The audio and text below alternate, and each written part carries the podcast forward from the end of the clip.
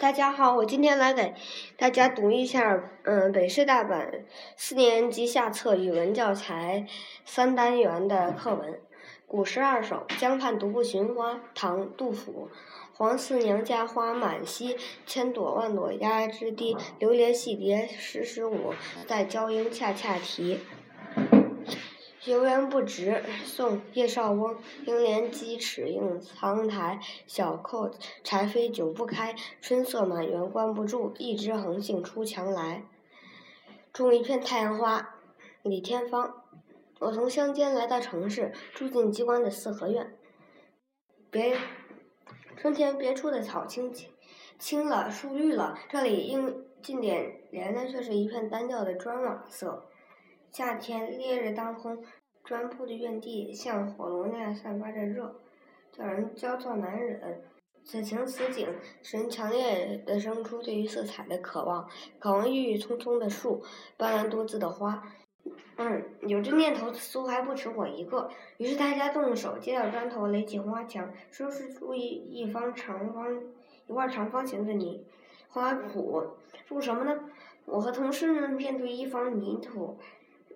七嘴八舌的讨论起来，认定不能太娇，也不能太雅，太娇太雅都不是我们能服侍得了的。最后都想到了太阳花，银粒儿般的种子撒下去以后，天天有人俯下身子瞅它，盼它。可是大半月过去了，竟丝毫没有动静。有人说种早了，有人说埋深了，各种判断莫衷一是，它却破土而出了。新出的芽儿细得像针，红得像血，几天之内就抽出了细细的杆儿、小小的叶，叶和杆儿都饱含碧绿的汁液，嫩的人不敢去碰。很快，叶叶杆杆密密麻麻连成一片，像法兰绒一般厚厚的铺了一地。一天清晨，太阳花开了，在一层滚圆。的绿叶上面闪出三朵小花，一朵红，一朵黄，一朵淡紫。炸开的花儿像彩霞那么艳丽，像宝石那么夺目，在我们宁静的小院里惊起一阵惊喜，一片赞叹。这三朵花是信号，号音一起，跟在后面的便一发不可阻挡。大朵、小朵、单瓣、复瓣，红、黄、蓝、白、粉一齐开放。一块绿色的法兰绒，转眼间变成乌彩缤纷的锦缎，连那些最不爱花的人也禁不住美的吸引，一得空暇就围在花圃前欣赏起来。从初夏到深秋，花儿经久不衰，一幅锦缎始终保持着鲜艳夺目的色彩。春太阳花特别喜爱阳光，特别能够经受住烈日烈日的考验。在夏日酷热的阳光下，嗯，牵牛花偃旗息鼓，美人娇慵倦无力，富贵的牡丹也早已失去神采。这个太阳花，阳光越是炽热，它开得越加热情，越加茂盛。看得多了才注意到，作为一朵单独的太阳花，其生命却极为短促，朝开夕谢，只有一日。因为开花的时间这么短，有这机会就显得格外宝贵。每天都只有一批成熟的花蕾等待开放。日出前，它包裹得严严紧紧，看不出一点要开的意思。一见阳光，立即开放，花瓣像从熟睡中苏醒过来似的，徐徐向外伸张，开大了。嗯，开。圆了，它贪婪着享受阳光，尽情的绽放，朵朵都是那么的精神充沛，不遗余力。等到夕阳沉落时，花瓣重新收缩起来，这朵花便不再开了。第二天迎接朝阳的将是一批另一批新的成熟了的花蕾。这种新陈交替多么活跃，多么生动！也许正是因为这一点。尽管单独的太阳花生命短促，但从整体上看，它们总是那样灿烂多姿、生机勃勃。太阳花的事业这样兴旺发达，这样繁荣昌盛。为此，我们院里的劳动者们来说，嗯，来年春暖时间还要种一片太阳花。花真有篱笆嫩，气活伦。我是一句话，大自然把我吐了出来，又把我收了回去，藏在它的心事里。我是一颗星星，从湛蓝的天空坠落到碧绿的地毯上。我是大地的女儿，冬天把我孕育，春天把我降生，夏天把我抚养，冬天催，秋天催我入眠。我是朋友间的一份礼品，我是新娘出嫁时头上的一顶彩冠，我是，我也是生者致以死者的一件赠物。清晨，我与微风携手，嗯，宣报光明的到来。黄昏，我和白鸟一起向他告别。草原上，我舞姿轻盈，为他打扮。空气里，我叹息与呼吸，使他芳香四溢。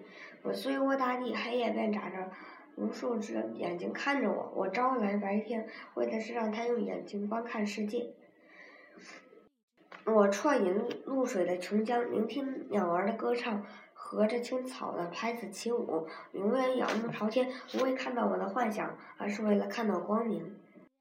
春日宋朱熹，胜日寻芳泗水滨，无边光景一时新。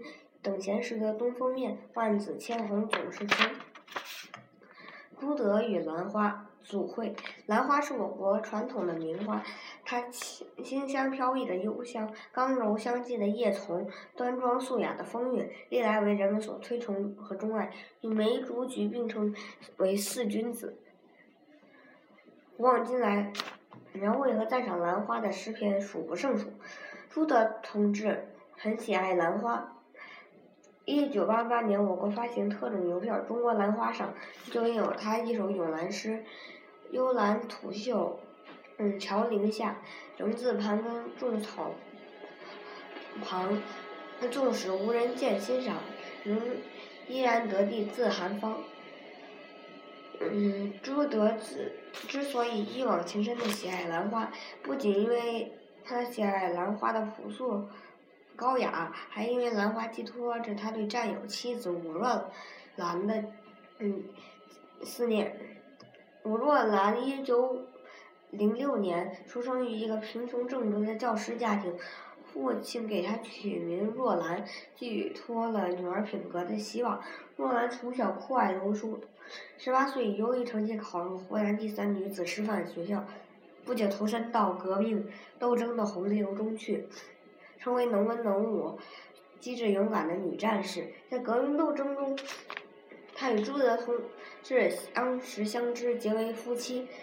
一九二七年，武若兰随朱德率领的南昌起义的军队上井冈井冈山，与毛泽东率领的秋收起义的队伍会师，开辟了一个革命根据地。